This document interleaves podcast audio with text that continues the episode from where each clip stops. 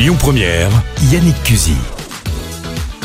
Merci d'écouter Lyon Première et ce samedi, notre invité est avec nous pour regarder euh, l'actualité et nous expliquer comment il voit votre vie quotidienne. Je veux parler du député Hubert Julien Laferrière. Bonjour. Bonjour. Merci d'avoir accepté de discuter avec nous ce matin sur Lyon Première. Euh, on va parler de vous, on va parler de l'actualité effectivement, de, de, de votre regard sur ce qui se passe en ce moment et alors comme vous êtes membre, on va commencer tout de suite par ça, comme vous êtes membre de la commission des affaires étrangères à l'Assemblée, forcément, vous avez un regard un petit peu international. On est en plein dans une actualité, c'est l'élection euh, du futur, euh, du 46e président des États-Unis, avec cette euh, défaite que Trump ne veut pas reconnaître, la victoire de Joe Biden. Est-ce que ça vous a intéressé?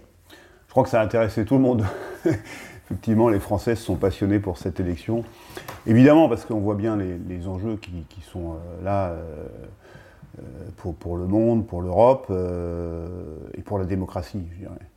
Euh, c'est évidemment la victoire de, Biden est à la fois un, grand soulagement, et puis en même temps, moi j'observe, et on peut peut-être faire un parallèle un peu risqué, mais je crois qu'il faut le faire avec la situation française, c'est-à-dire une, société profondément fracturée. Biden a gagné, il a fait le plus gros score de l'histoire des, des présidentielles aux États-Unis. Euh, mais Trump a rassemblé euh, plus de voix euh, qu'il y a 4 ans, mais même plus de voix que Obama il y a maintenant 12 ans, et, ainsi qu'il y a 8 ans. Donc vous voyez, c'est-à-dire qu'en en fait, il a fait le plus gros score de l'histoire des présidentielles aux États-Unis après Biden. Mm. et donc on voit bien que la société est fracturée. Et je crois que c'est évidemment un des, un des, gros sujets contemporains euh, et qu'on retrouve euh, aussi en France. Et bizarrement, elle n'est pas fracturée gauche-droite, puisqu'il n'y a pas vraiment de gauche là-bas. Ben, la fracture, c'est une fracture de quoi Les cols blancs, les cols blancs des côtes est et, ouest. Euh, et les cols bleus, évidemment tout ça est un peu caricatural, il faut faire attention. D'ailleurs la Fondation Jean Jaurès a fait une étude assez intéressante qui montre que c'est pas aussi simple que ça. Mais globalement on voit bien euh, les cols blancs, éduqués, instruits, ayant fait des grandes études, et puis les cols bleus qui se sentent rejetés et euh, le risque pour la démocratie, on le voit, c'est. Euh, euh, il y a une étude qui montrait qu'il y a 4 ans, dans, sa campagne, Trump, 67%, je ne sais pas comment ils ont calculé ça, de ce qu'il disait était des mensonges.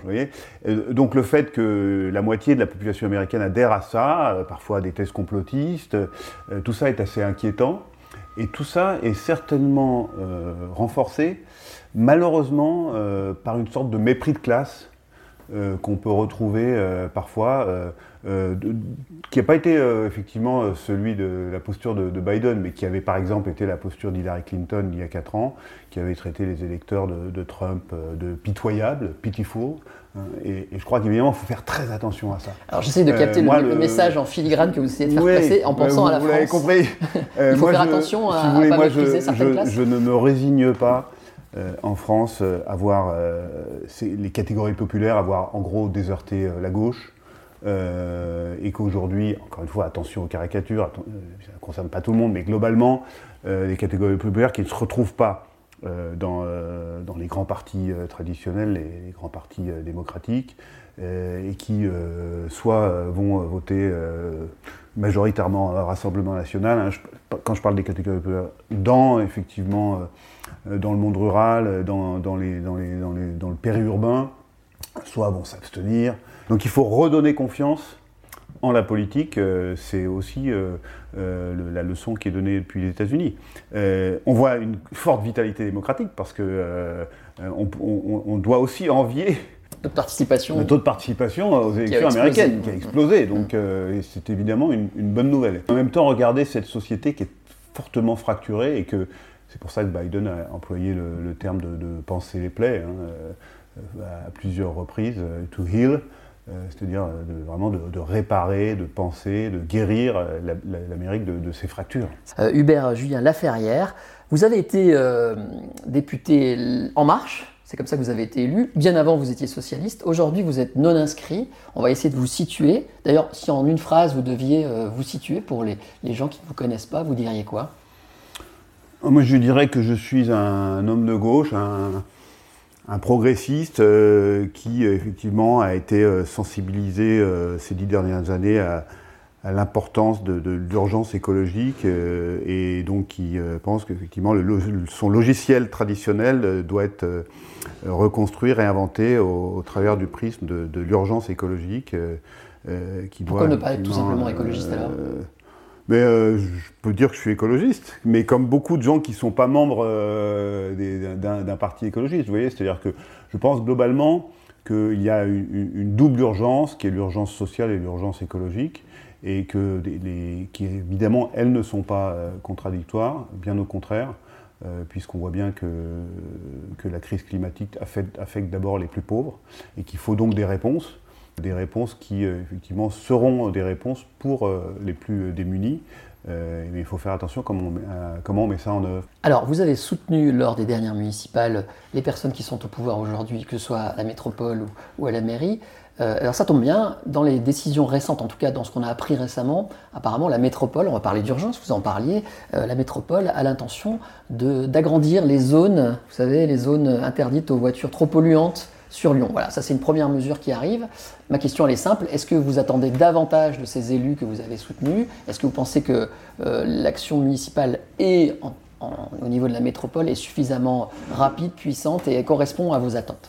D'abord, je veux dire que depuis, depuis euh, plus de dix ans maintenant, la, place de la voiture dans la ville est réduite. Et euh, Gérard Collomb a fait aussi un, vrai travail pour faire en sorte qu'il y ait ce qu'on appelle un report modal, hein, c'est-à-dire que moins de personnes prennent euh, leur voiture et prennent plus les, modes doux, que ce soit les transports publics ou, le vélo. Ça, ça s'est toujours fait à la fois par des encouragements et en même temps euh, par des contraintes qu'on donne à la voiture. Si on réduit effectivement l'espace public consacré à la voiture, ça crée parfois des bouchons et du coup les gens se disent bah tiens finalement je vais peut-être aller plus vite par les transports en commun ou en prenant mon vélo, etc. Et ça c'est une politique qui est menée depuis longtemps mais qui évidemment doit être accélérée.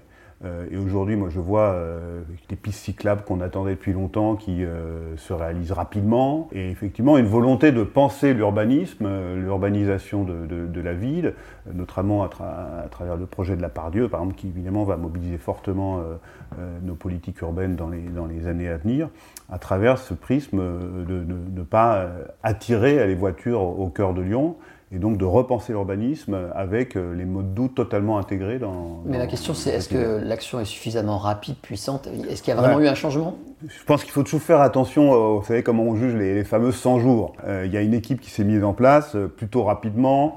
maintenant il faut quand même attendre un petit peu pour juger, mais on a vu des choses très fortes qui sont, qui sont réalisées très rapidement. bon, la piétonisation des abords des écoles, les pistes comme je vous, je vous disais à l'instant. Donc moi je trouve plutôt que ça va, ça va dans le bon sens, mais, mais attendons un peu pour, euh, pour juger. Je voudrais dire un mot sur un des combats que vous menez euh, à l'Assemblée. Vous essayez de limiter, et vous n'êtes pas le seul, hein, il y a des associations aussi qui se battent pour ça, de limiter le nombre de publicités, de panneaux publicitaires dans les rues. Pourquoi vous le faites et quelle est la démarche? Ah Oui, je crois que les, les, Français quand même sont soumis à des injonctions un peu contradictoires. Hein. Ils sont tous conscients euh, du danger que, que, connaît aujourd'hui notre planète à travers l'émission de, de gaz à effet de serre qui ont du mal à être réduites. Et en même temps, euh, vous avez 34 milliards d'euros qui sont dépensés chaque année euh, pour la publicité.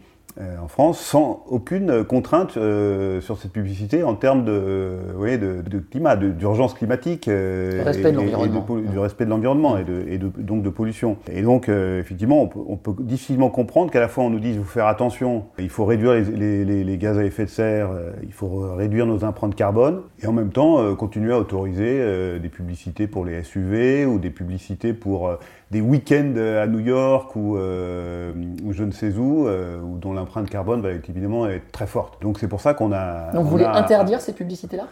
Il s'agit, enfin oui, il s'agit de les interdire à, très long terme, hein, euh, mais ça n'a rien d'incroyable. Hein. Interdire des publicités, c'est pas interdire la consommation, c'est juste interdire l'incitation à acheter des produits qui sont très polluants euh, quand on a euh, la possibilité, quand il y a des alternatives avec des produits moins polluants. On peut aussi penser, pardon, que le consommateur est assez grand pour ne pas se laisser influencer par la pub. Oui, ben alors si c'était ça, je ne pense pas que les marques dépenseraient 34 milliards d'euros par an. Oui. Si jamais effectivement la pub n'avait pas en fait d'effet.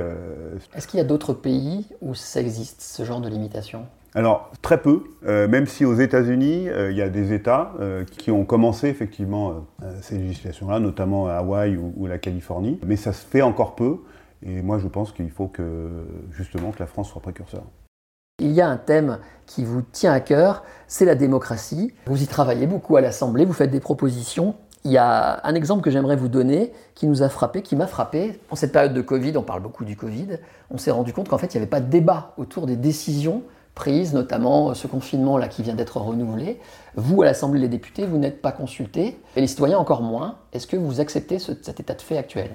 Il y, a, un péché originel qui est euh, au tout début du premier confinement. Bon, moi, je comprenais évidemment tout à fait les contraintes euh, qui, étaient celles qu'on nous imposait. Donc, euh, l'Assemblée se réunissait, il y avait quelques dizaines de députés uniquement. L'Assemblée a voté un état d'urgence. Et dans cette loi sur l'état d'urgence, effectivement, on a transféré le pouvoir au gouvernement à travers des, ordonnances qui permet au gouvernement en fait, de prendre énormément de, mesures euh, attentatoires aux libertés publiques qui relèvent normalement du domaine de la loi. Ça n'empêche pas le débat.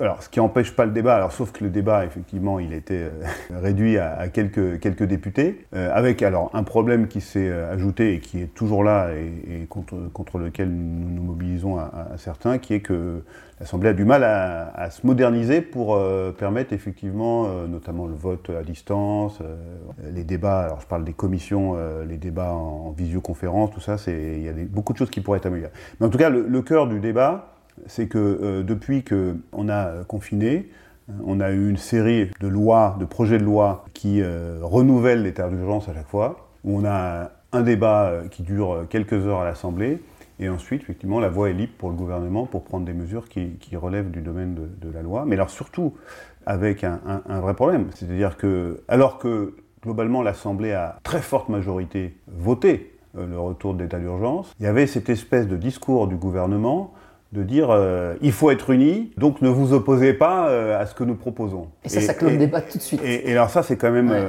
un, vrai sujet. Le ministre de la Santé, par exemple, ne peut pas se mettre en colère en disant il faut être unis. Moi, j'ai vu comment ça se passe dans les hôpitaux, donc si vous ne voulez pas de cette loi, vous sortez. Non, ça ne marche pas comme ça. C'est pas ça la, démocratie. D'autant que lorsque le Parlement vote à une forte majorité d'état d'urgence, on va quand même pas l'empêcher de débattre notamment sur est-ce que effectivement on a bien anticipé cette deuxième vague. Il y a quand même des questions légitimes qui se posent. Est-ce que euh, effectivement euh, la fermeture de tel commerce et pas tel autre, est-ce qu'on n'a pas le droit d'en débattre? Est-ce que les mesures qui sont attentatoires à la liberté, est-ce qu'on n'a pas le droit d'en débattre? Vous voyez, tout ça est quand même un vrai sujet. Vous, prenez le débat pour les élus à l'Assemblée, on comprend, mais est-ce que ça va au-delà de votre idée? C'est-à-dire, par exemple, par rapport aux citoyens, est-ce que vous avez des idées concrètes pour leur permettre de, participer eux aussi directement à ah ben Moi, je pense qu'il euh, faut évidemment élargir euh, la démocratie au-delà de. Comment? ben, euh, Oui, par exemple, ce qu'on avait fait sur la Convention, enfin, ce qui a été fait avec la Convention citoyenne pour le climat, dont on attend toujours le, projet de loi d'ailleurs, qui, tarde à, qui tarde à venir. On peut tout à fait imaginer une convention citoyenne sur la sécurité sanitaire et sur la santé.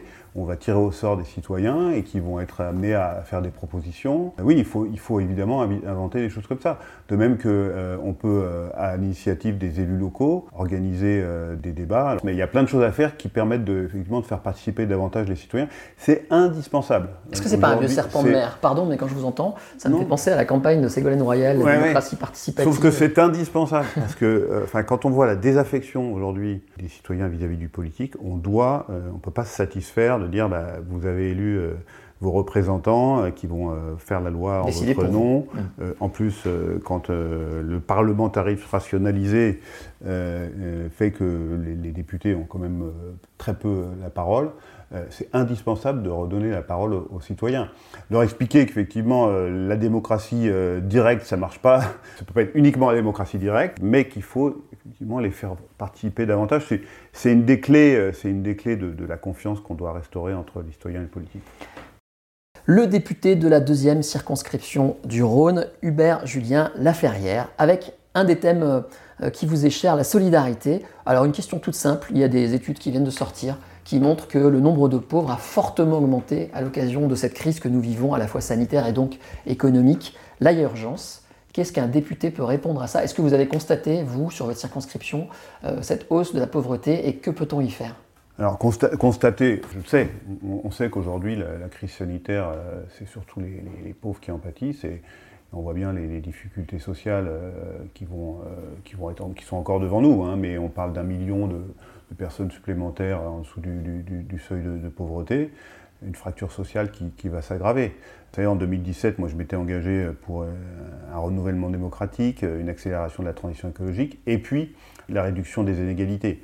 Il y a les inégalités sociales, il y a les inégalités territoriales entre la ville-centre et, les quartiers, euh, entre les villes, euh, le périurbain et les campagnes. Et on ne peut pas dire que depuis 2017, on ait mis beaucoup l'accent sur la réduction de ces, inégalités. et pourtant, les Gilets jaunes sont un peu nés de ce problème. Voilà, avec l'abandon du plan banlieue, les Gilets jaunes, c'est exactement la manifestation de ces inégalités territoriales et puis de ce que je vous qu'on abordait tout à l'heure en début d'émission, c'est-à-dire euh, sorte un peu de mépris de classe, de, sentiment de, déclassement, euh, de se sentir délaissé par les, politiques euh, actuelles. Et ça, pour moi, c'est un sujet fondamental. C'est une priorité euh, de réduire ces inégalités entre nos territoires. Et comme vous le dites, bien sûr, la crise sanitaire accroît les inégalités. Le plan de relance, indispensable. le soutien à nos entreprises, évidemment indispensable, même si la baisse des impôts de production, euh, sans regarder, euh, qui profite en réalité essentiellement aux grandes entreprises, ne me paraît pas être le, bon fléchage, en tout cas, euh, des, notamment des, 20 milliards qui sont consacrés à la, baisse des impôts pour les entreprises. on voit qu'il y a très peu sur, ces, sur ces 100 milliards. Il y a moins d'un milliard qui est consacré, c'est 800 millions qui est consacré effectivement aux, minima sociaux. Et donc là, on a un, vrai sujet. Donc vous préconisez quoi? On rechange l'orientation des aides? Il faut augmenter les minima sociaux, augmenter globalement le soutien aux ménages. Il faut soutenir les, entreprises dont on a besoin évidemment pour créer de la richesse et donc embaucher. C'est évidemment euh, indispensable. Mais on a besoin aussi que les ménages continuent à consommer. D'abord parce que euh, effectivement pouvoir couvrir leurs biens et leurs services de première nécessité, mais parce qu'on a besoin de cette consommation pour soutenir l'économie également. Euh, donc c'est du gagnant-gagnant, si vous voulez. Si on soutient davantage les ménages que ce qui est prévu actuellement, ce qui est fait actuellement, à la fois c'est un soulagement pour les ménages les plus précaires, et puis c'est ce dont a besoin notre économie, plutôt que des baisses d'impôts qui ne sont pas ciblées et qui ne vont pas forcément être profitables à, la croissance économique. Donc je crois que là, il y a, effectivement des choses qui, devraient pour moi être corrigées dans ce, dans ce plan de relance et qui permettraient de réduire les inégalités auxquelles euh, notre pays euh, est confronté et va être de plus en plus confronté avec, euh, en conséquence de cette crise sanitaire. Concrètement, parce que ça c'est des, grandes idées politiques et des choses qui ne tiennent pas du jour au lendemain. concrètement, ça veut dire des baisses de TVA pour les, biens de première nécessité. On peut avoir un, impôt sur le revenu qui soit davantage progressif, c'est-à-dire qui demande plus aux, plus hauts revenus et moins aux plus bas revenus. Et puis, effectivement, des aides ciblées pour les ménages les plus précaires. Mais on a plein de personnes qui sont dans la précarité aujourd'hui, dans, effectivement dans les milieux de la restauration, dans les milieux de la culture. Vous savez, il y a ceux euh, qui ne sont pas intermittents. Euh, même pour les intermittents, on voit bien que le système est très difficile. Euh, heureusement que leur, statut a été prolongé d'un an. mais dans les milieux de la culture, vous avez des gens qui se retrouvent aujourd'hui sans ressources, parce qu'ils ne sont pas intermittents, que ce soit des, auteurs, des plasticiens, et pour eux, il n'y a rien qui est prévu.